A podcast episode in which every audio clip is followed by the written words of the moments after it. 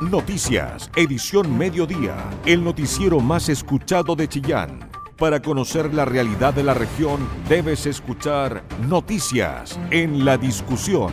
Con tu voz, somos todas las voces.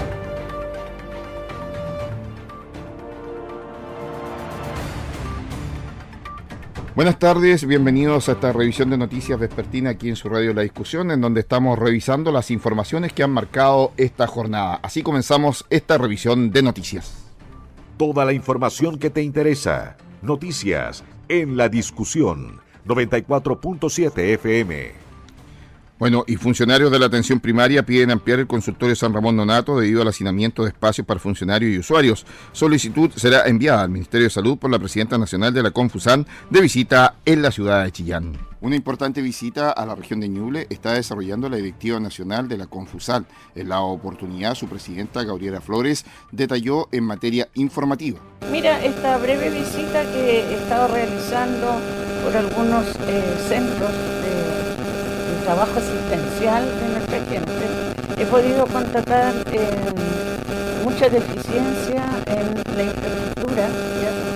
Eh, yo considero que eh, siendo nosotros la primera línea, que lo hemos dado todo durante más de dos años, donde tenemos 38 compañeros fallecidos por pandemia en la atención primaria, desde hoy día tenemos a la fecha denunciados más de 500 denuncias por agresión eh, en los centros de salud, en los SAPUSAR.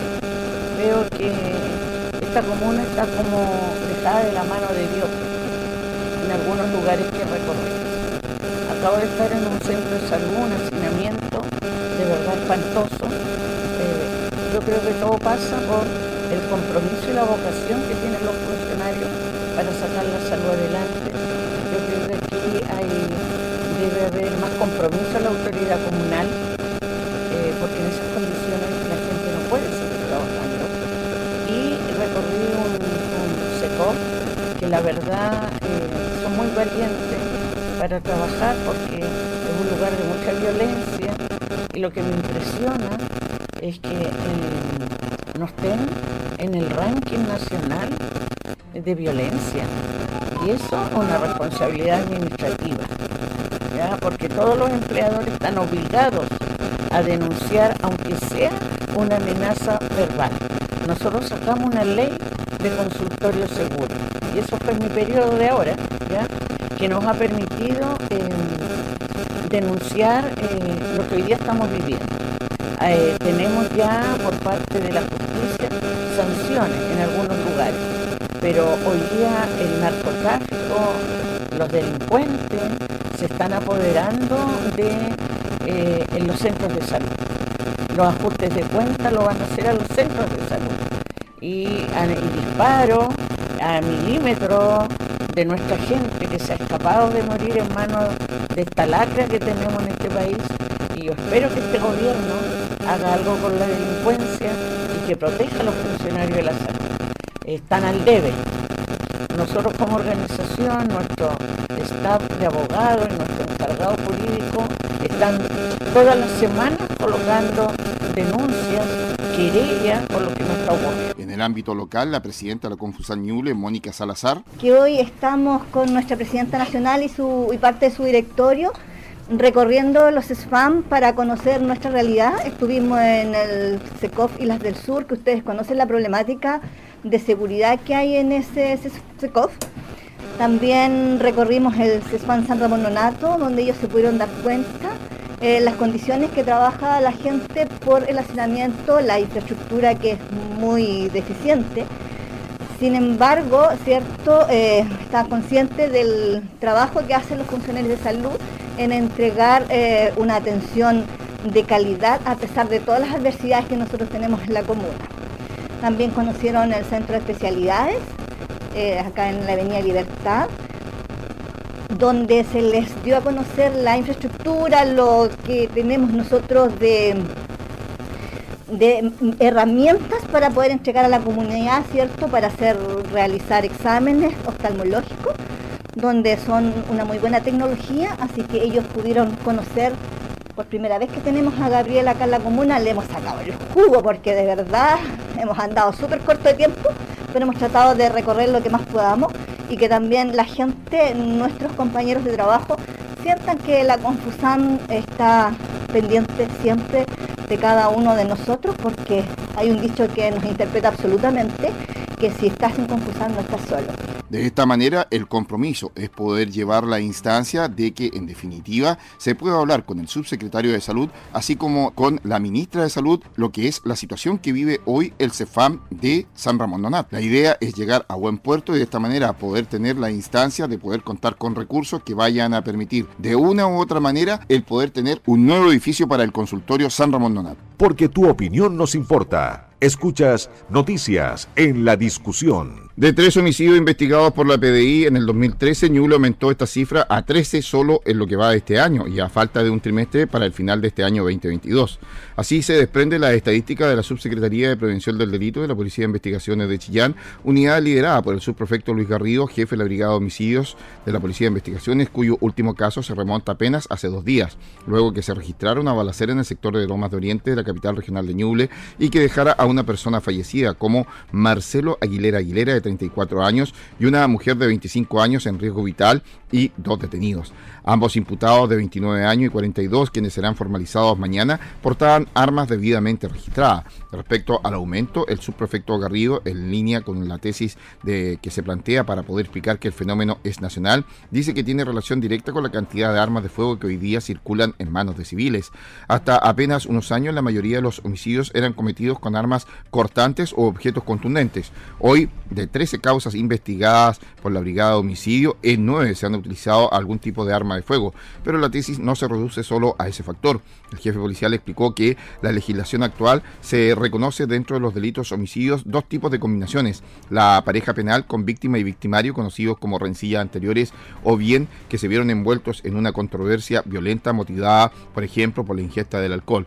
La otra figura es conocida como una pareja criminal, con más de un victimario, asociados a situaciones como el tráfico de drogas o una violencia sistemática relacionada con organizaciones criminales o peleas de supremacía territorial.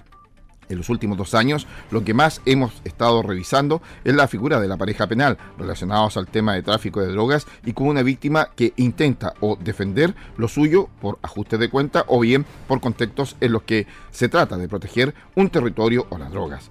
En lo estadístico, los casos de homicidio en Ñuble han marcado las siguientes cifras: 3 en el año 2013, 11 en el 2014, 4 en el 2015, 11 en el 2016, 6 en el 2017, 11 en el 2018, 7 en el 2019, 8 en el año 2020, 11 en el año 2021 y de enero a agosto de este año ya se consideran 13 casos, más otras dos muertes con participación de terceros que no se consideran como delitos por haberse comprobado la figura legal de la legítima defensa, ambas con armas de fuego. Información veraz, con periodistas de verdad, noticias en la discusión. Bueno, y críticas y preocupación genera entre los consejeros regionales la baja ejecución presupuestaria de Ñuble. El gasto de la región en proyectos con fondos regionales para este año no supera el 28%. La información junto a Danilo Barahona. Nos encontramos en el mes de agosto y los presupuestos de ejecución de diferentes gobiernos regionales se posicionan bajo la lupa, ya que solo faltarían cuatro meses para finalizar el año y con ello el gobierno central debe realizar una nueva entrega de presupuestos en miras a lo que vendría a ser el 2023, gobierno central que hasta ahora lleva el 47,9% del presupuesto ejecutado. A nivel local, la región de Ñuble muestra un déficit presupuestario que alcanza los 23,2%, equivaliendo a la cifra cercana de los 13 mil millones de pesos, posicionándose en la octava región con menor índice de ejecución presupuestaria hasta el mes de junio, según los datos entregados por la Dirección de Presupuesto del Gobierno de Chile.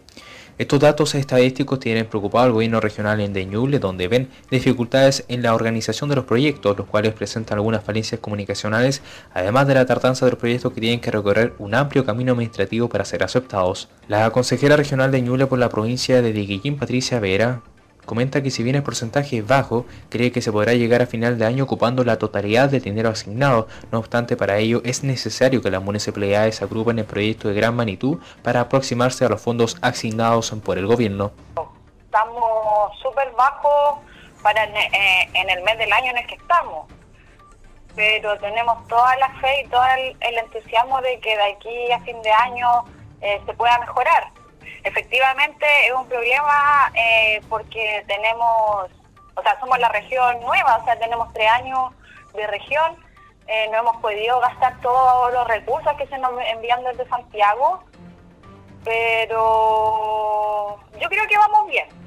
He conversado con el jefe de división respectivo y según eh, la carta GAN que ellos tienen dentro del gobierno regional, eh, se ve que de aquí a fin de año vamos a alcanzar a cumplir la meta en realidad. De igual manera, el consejero regional de la provincia de Punilla, Arnoldo Jiménez, enfatiza que si bien la cantidad de dinero ejecutado a la fecha es mayor que el año pasado, sin embargo, también existen problemas en la ejecución presupuestaria. Más o menos dentro de, los promedios que tienen las, regiones, por supuesto, pero hay varios factores ahí también que han, han influido en la el tema de las alzas de los precios que, a veces paralizan algunas obras. Y la ejecución es un poco mayor que la del año pasado, digamos, esta fecha.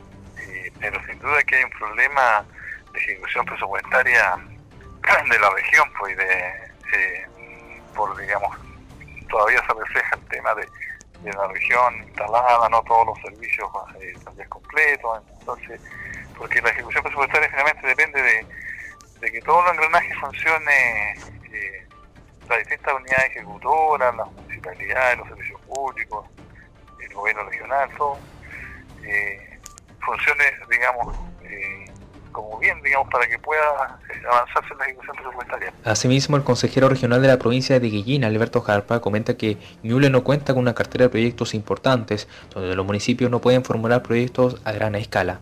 No existe una cartera de proyectos que, sean eh, significativas, digamos, porque si tuviéramos una cartera, claramente la demanda por eh, recursos sería importante y eso hace que los municipios no tengan muchos proyectos, sobre todo aquellos municipios que tienen déficit en, recursos humanos o que son muy pocos, lo que hace que no se formulen proyectos eh, por lo tanto, hay una debilidad expresada por los municipios que a, todas luces hacen que ellos no puedan eh, generar iniciativa eh, al gobierno regional. Por último, la consejera regional de la provincia de Guillín, Lorena Vera, no pone en duda que la región necesita los recursos entregados por el gobierno central. Sin embargo, la debilidad de generar proyectos está siendo una de las causantes que las cifras estén en rojo.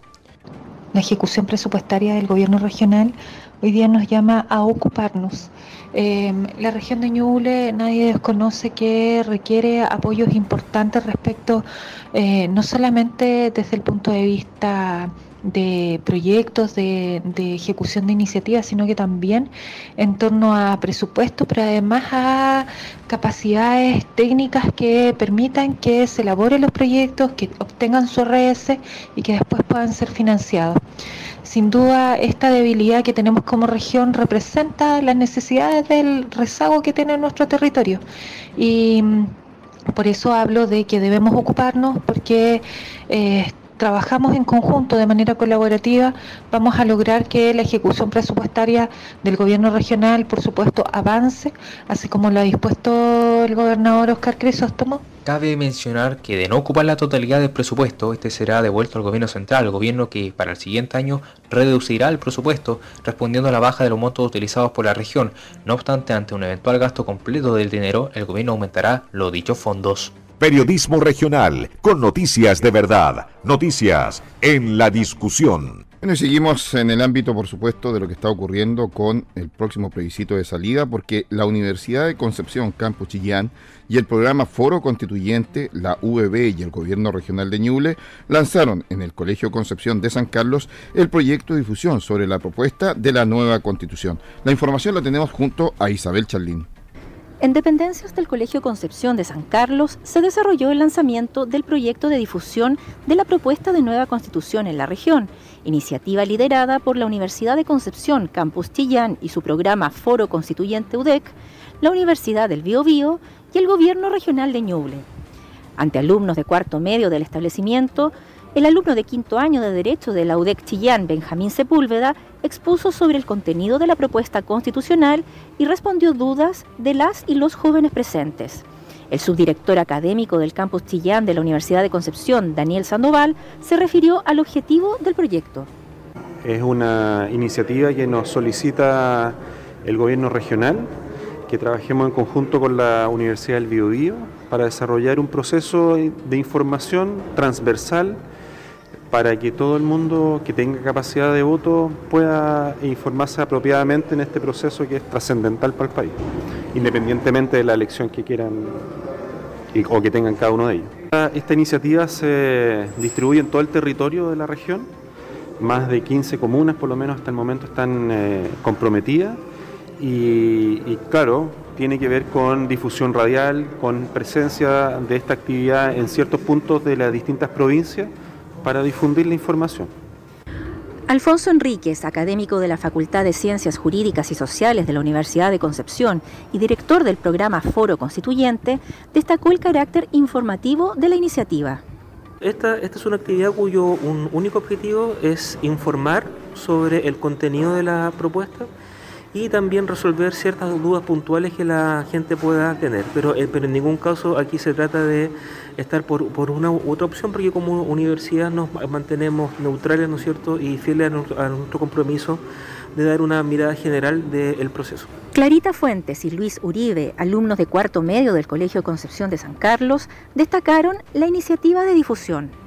Eh, me parece bien, ya que en comunidades escolares es muy fundamental que nos informen respecto a este tipo de propuestas que nos hace el gobierno para nosotros igual poder eh, votar eh, informados y como corresponde como ciudadana. me parece que es una iniciativa mm, buena, la verdad, que porque realmente muchos de nosotros no nos informamos lo suficiente o encontramos información que podría ser falsa.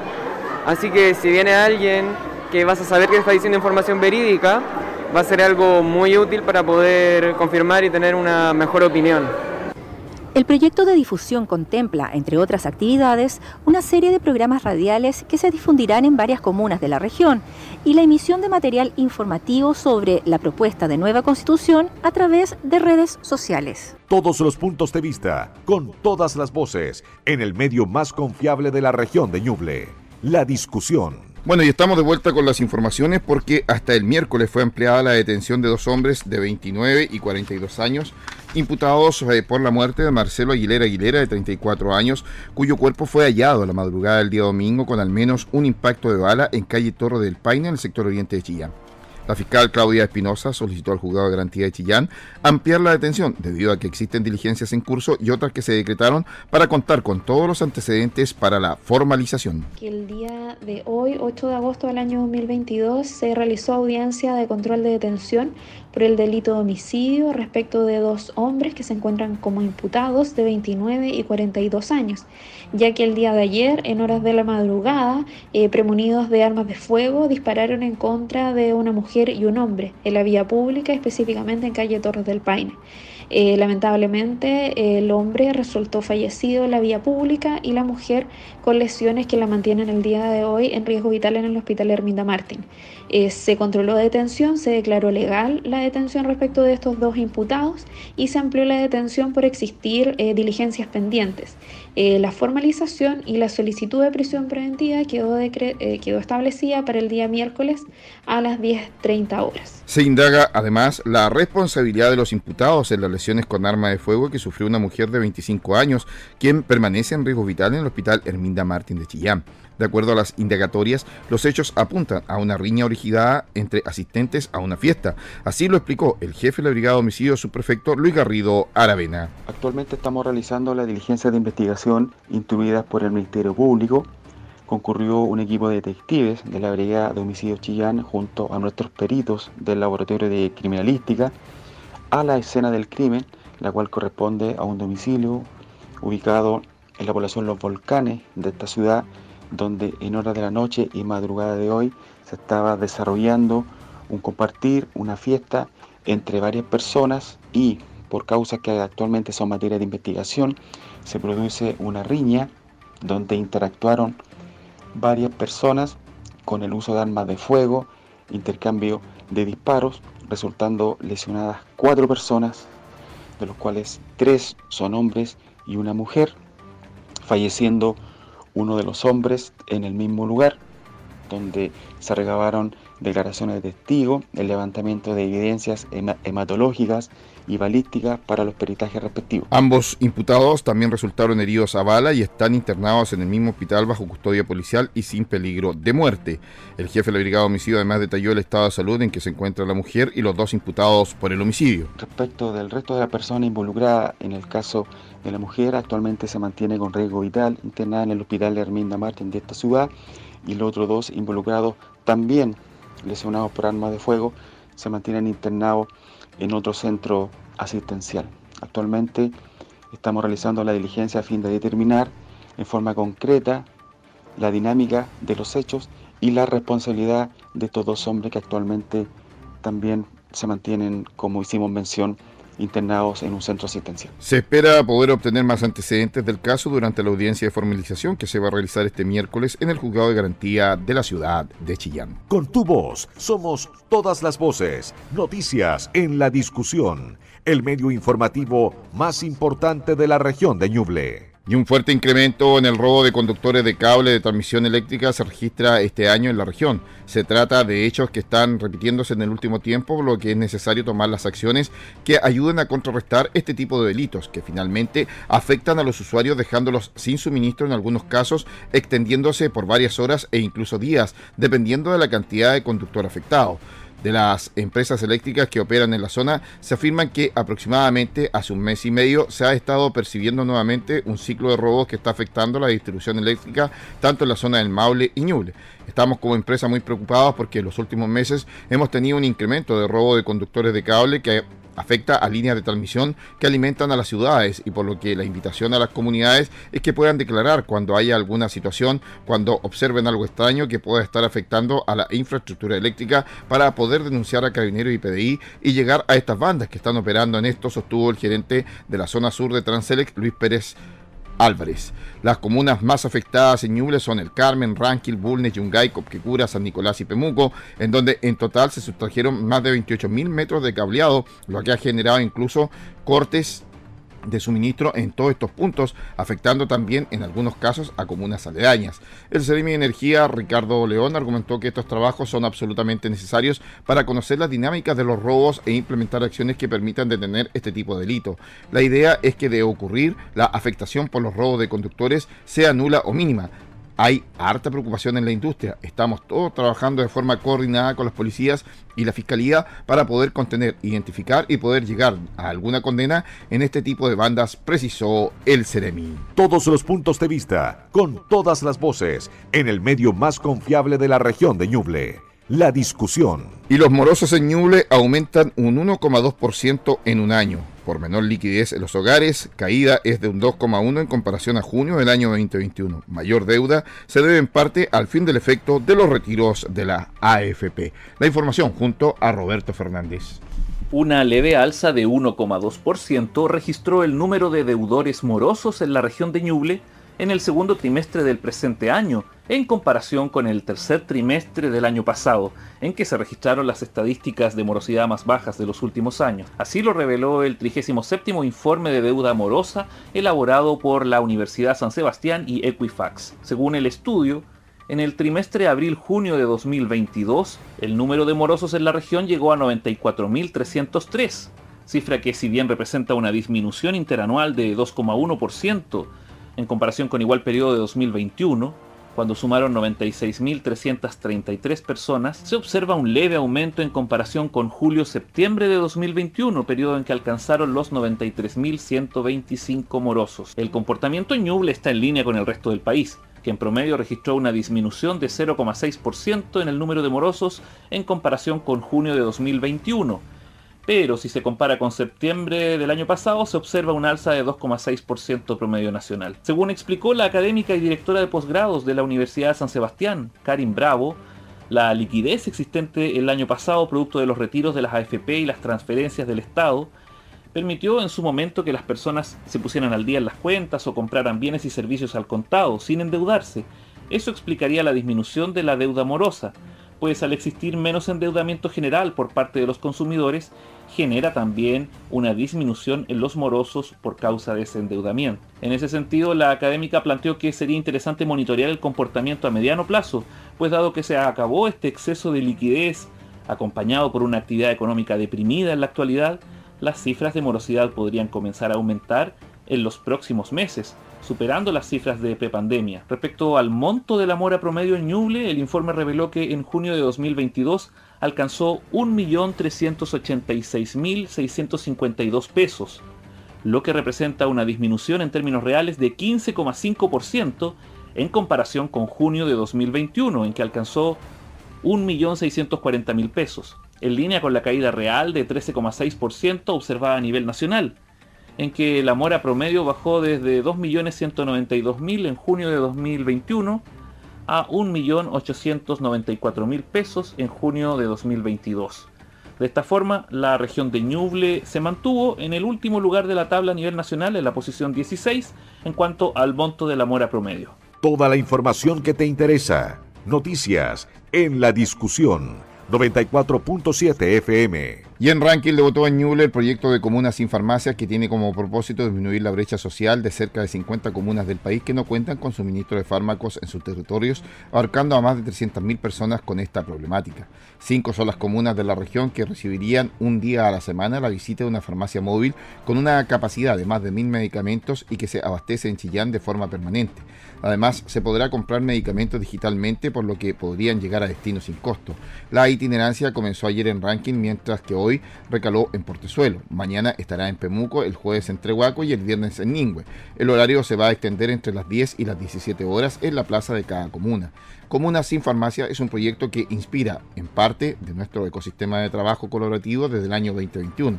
Nos apasiona y desafía el poder ayudar a miles de personas que tienen una necesidad de vivir una vida mejor. Nos llamamos a jugarnos por Chile, demostrando que los privados podemos aportar cuando hay un bien común para ciertos miles de personas en concreto. Dispondremos de campañas especiales de descuento de medicamentos para los afiliados y afiliadas a Caja Los Andes. Asimismo, vamos a desarrollar operativos oftalmológicos en las cinco comunas de Ñuble mencionadas anteriormente y finalmente también tendrán la opción de comprar con nuestro crédito de salud, comentó Juan Guillermo Abarca, gerente corporativo de productos financieros y beneficios sociales de la Caja Los Andes, una de las organizaciones que apoya la iniciativa. Convenios también de entrega. La otra institución que sustenta el proyecto es Fracción Farmacia Digital, que cuenta con más de 10.000 clientes y 3.500 medicamentos a la venta. Los convenios para entrega cuentan con todas las apps de delivery y existen también planes para abrir en ciudades importantes del país con el fin de aliviar la logística y disminuir costos de envío de grandes centros urbanos. Así además lograr llegar a puntos más extremos con menor gasto de bolsillo para las personas.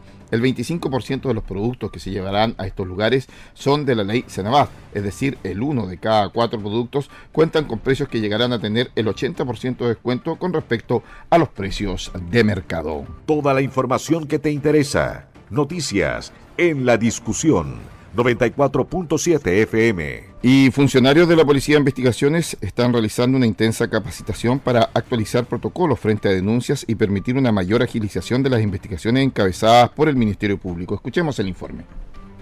Una importante jornada de capacitación está desarrollando en materia jurídica la Policía de Investigaciones con parte de su personal. Esto para ver de qué manera se trabajan las iniciativas que llevan adelante la Fiscalía en los procesos investigativos. Así lo dio a conocer el director regional de la PDI, Juan Carlos Carrasco. Bueno, por supuesto que los detectives, los oficiales investigadores en general tienen que estar en una continua capacitación, especialmente los procedimientos que se ven a diario enfrentados. Acá hay una capacitación a nivel central que viene personal de jurídica nuestra, objeto de estandarizar procedimientos policiales donde se analiza, por supuesto, temas como la legítima defensa, procedimientos en los cuales, ¿no cierto?, debiera uno emplear, ¿no cierto?, el arma de fuego, eh, cómo se tienen que desarrollar los procedimientos conforme a la legalidad.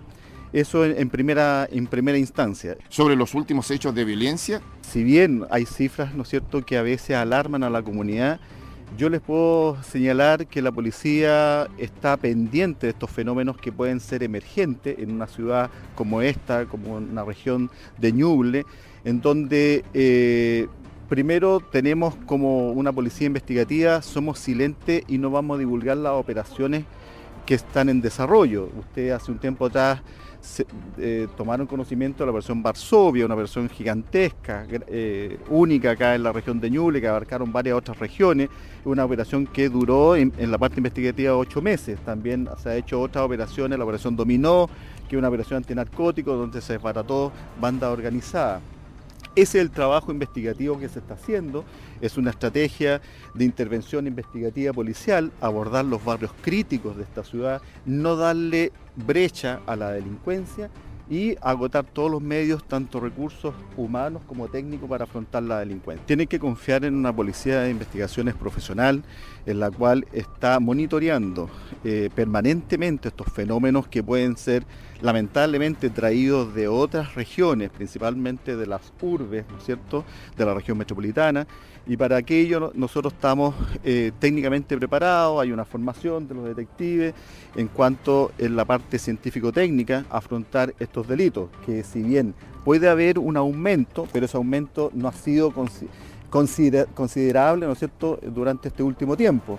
Eh, hay que, yo llamo a la tranquilidad, que confíe en la Policía de Investigaciones de Chile y que nosotros estamos haciendo lo que mejor sabemos hacer, que investigar los delitos. El director regional de la PDI, Juan Carlos Carrasco, señaló que de esta manera la Policía de Investigaciones sigue en el trabajo investigativo para de esta manera poder seguir desbaratando a las bandas criminales.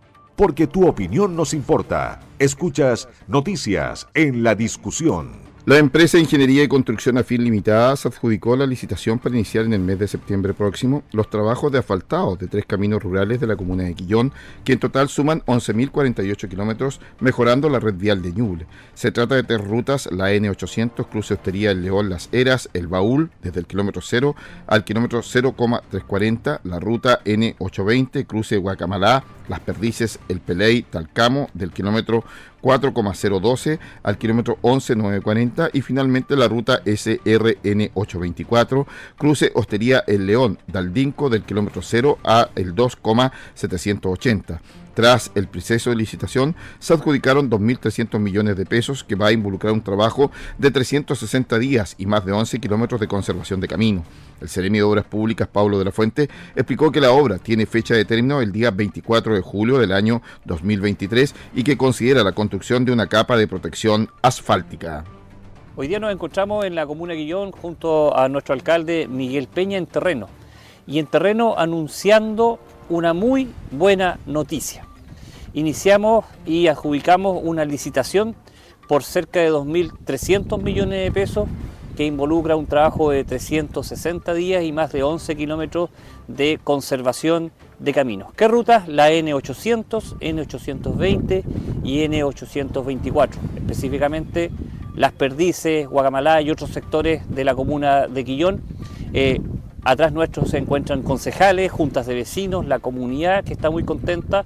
¿Por qué? Porque estamos trabajando para mejorar la calidad de vida de los ñublencinos y ñublencinas y especialmente hoy día de todos los habitantes de la comuna de Quillón. Para Miguel Peña, alcalde de Quillón, estos trabajos cambiarán el rostro de un sector rural que ha tenido un alto crecimiento de viviendas por los masivos loteos y ventas de los últimos años. Bueno, por mi parte muy feliz, contento, ¿cierto? Y en agradecimiento de la Junta de Vecinos que se encuentran al fondo de, esta, tremenda noticia que se está entregando, ¿cierto? Para la Comuna de Quillón, una inversión sobre los 2.000 millones de pesos que acaba de decir nuestro Ceremi. Eh, agradecido como, como vecino, como autoridad, de que estas inversiones vengan ya sea el inicio de la mejora de, la calidad de vida, de, la conectividad de nuestra comuna y esta vez nos ha tocado acá en la Hostería del León, sector de Guacamalá, que va a conectar el sector Los Cruceros, Las Perdices y, que también va a llegar eh, al fondo a, la Junta de Vecinos del Peley, que es uno de los sectores más apartados que tenemos acá en, en las zonas rurales y bueno, este es el inicio de algo que se pudiera venir dando. Hay como tres iniciativas con la misma ilusión de estos vecinos, que como es del sector de Buenucheo Alto, que esperamos que esto también salga resuelto en, un corto tiempo. Eh, Canchilla hacia el cementerio que es en el sector de Cerro Negro también. Bueno, y también hay otras posibilidades que eh, dentro de la comuna también están en lista de espera, en requerimiento. El sector de Peña Blanca, que del Queime a Peña Blanca también han estado haciendo ya las mejoras, los enanches los caminos para que algún día haber eh, cumplido su sueño también, al igual que estos vecinos de acá. Así que muy contento como autoridad, acompañado por los dirigentes de este territorio, de, de todas las juntas de vecinos que van a ser beneficiadas y también parte del Consejo han querido ser testimonio de este, de este puntapié inicial que se ha dado a esta tremenda obra. Las autoridades recorrieron los caminos a intervenir, también llegaron a la ruta principal que une Bulnes con Quillón, la N48O, camino que fue desafectado por parte de habilidad para entregárselo a la empresa Ramavesa, que pronto va a iniciar la labor de reposición total de la actual ruta del kilómetro 5,7 al 10,1 y entre el 11,2 y el 15,3. Mientras se produce esta transición, producto de las lluvias y el alto flujo vehicular, principalmente de camiones, el camino se ha ido deteriorando, generándose grandes baches que han comenzado incluso a ser reparados. Información veraz, con periodistas de verdad, noticias en la discusión. Y el gobierno prepara un decreto para poder aplazar en una semana el cambio horario, que va a coincidir incluso con el plebiscito constitucional en un primer término, pero esto se va a aplazar en una semana. Escuchemos el informe junto a Isabel Charlín. El tradicional cambio de horario que nuestro país vive dos veces al año y cuyo objetivo es ahorrar energía, está programado para el próximo sábado 3 de septiembre, la noche previa al plebiscito constitucional. El inicio del horario de verano en nuestro país significará que a las 0 horas del domingo 4 los relojes deberán adelantarse una hora, por lo que en vez de ser la medianoche, será la una de la madrugada. Un cambio que definitivamente podría causar más de un problema, ya que ese domingo 4 no sería un día de relajo y descanso para la mayoría de los chilenos y chilenas, sino que más de 15 millones de ciudadanos podrían concurrir a las urnas y 190.000 deberán ejercer como vocales de mesa. Ante los efectos que podría causar el cambio de hora el día del plebiscito, desde el gobierno adelantaron que se encuentran trabajando en un decreto respecto de este tema. Así lo precisó el subsecretario del Interior, Manuel Monsalve. Se está trabajando en esa medida, eh, van a haber novedades, pero se está trabajando todavía en la medida del cambio horario y para eso hay que además trabajar en un decreto y se está trabajando en ese decreto. Así que van a haber novedades seguramente en la próxima semana. No me quiero anticipar, es algo que se está trabajando y en el momento que esté definido, los contenidos del decreto se van a dar a conocer. A nivel local, el delegado presidencial regional, Claudio Ferrada, reafirmó que se está trabajando en un decreto para poder aplazar en una semana el cambio de horario. Bueno, respecto del cambio de hora, eh, que comienza a contar del mes de septiembre, se está trabajando en un decreto para poder ver la posibilidad de aplazar en una semana este cambio de horario, sin perjuicio de eso, todavía estamos analizando, eh, estamos eh, justamente conversando con los distintos actores para ver la posibilidad y la inmediatez, pero obviamente eh, anotamos una sugerencia y desde el Ministerio del Interior tomamos nota y justamente no queremos que el plebiscito choque con el cambio de horario. Según la doctora en salud pública y académica de la Facultad de Ciencias de la Salud y de los Alimentos de la Universidad del Biobío, Natalia Bello, el cambio de horario, ya sea de invierno a verano o viceversa, afecta a las personas en su quehacer cotidiano y en su salud. O puede producir confusión, ¿cierto?, en las personas, eh, además ansiedad, pueden salir incluso más cansados de su casa. Esto puede generar incluso accidentes de tránsito, como te mencionaba, que está estudiado ya de, eh, en la literatura internacional con respecto a esto, ya la evidencia científica lo dice. Entonces, para evitar todos estos desajustes, eh, sería lo más razonable, creo yo, que se pudiera eh, retrasar este cambio de horario, ¿cierto?, para disminuir en lo posible el impacto que esto puede producir en las personas. En tanto, otra medida que pretende fomentar la participación electoral el día del plebiscito se discute contra el tiempo en la Cámara de Diputados. Se trata del proyecto que amplía de dos horas a media jornada el permiso laboral para sufragar, considerando que la votación será obligatoria y los locales de votación se reasignaron según el domicilio electoral, lo que podría complicar a aquellas personas que trabajan en una comuna distinta. Con tu voz somos todas las voces, noticias en la discusión el medio informativo más importante de la región de Ñuble. Y regantes inauguraron modernas compuertas automatizadas en el Canal de la Luz. La información junto a Roberto Fernández. Hasta el sector Las Coles llegaron regantes de la Asociación de Canalistas Cato y Ñuble junto a autoridades nacionales, regionales y locales para inaugurar en el Canal de la Luz un total de cinco compuertas automatizadas y controladas de forma remota que incluyen sistema de medición de caudal a distancia y energización fotovoltaica.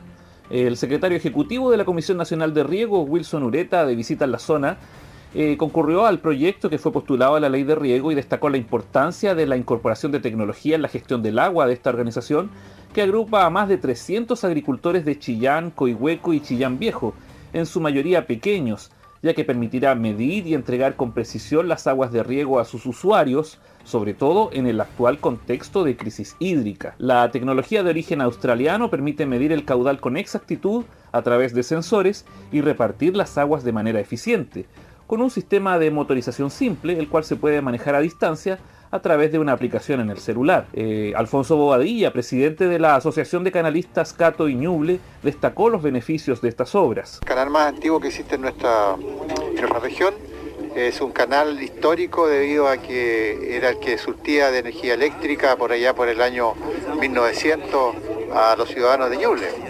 Eh, un canal que beneficia eh, a pequeños agricultores. Están integrados por más de 80% que son pequeños agricultores, sobre todo en las zonas costeras de, de Huape, de Los Coligües, del Lantaño, de Chillán Viejo, Coihueco y la parte de la colonia, Struder, etc. Eh, abarcamos un sector bastante grande y hemos estado trabajando con el directorio en hacer proyectos y presentarlos a las distintas autoridades del país, las cuales lo han acogido de muy buena manera.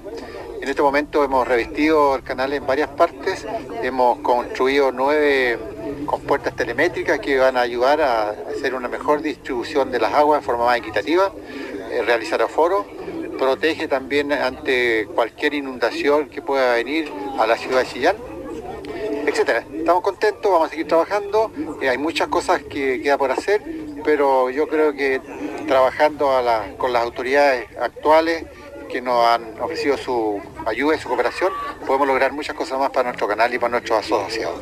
Asimismo, el alcalde de Chillán, Camilo Benavente, indicó que esta obra no solo es una buena noticia para los regantes, sino que también para toda la comunidad de Chillán, ya que al tener el registro del caudal en tiempo real y un rápido control y de manera remota de las compuertas, ayudará a controlar emergencias que puedan ocasionar las aguas lluvia. Periodismo regional, con noticias de verdad, noticias en la discusión. Muy bien, y de esta manera estamos poniendo punto final a esta revisión de noticias vespertina aquí en su radio La Discusión. Como siempre le decimos, por haberse informado junto a nosotros, muchas gracias. Sigas acompañando del 94.7.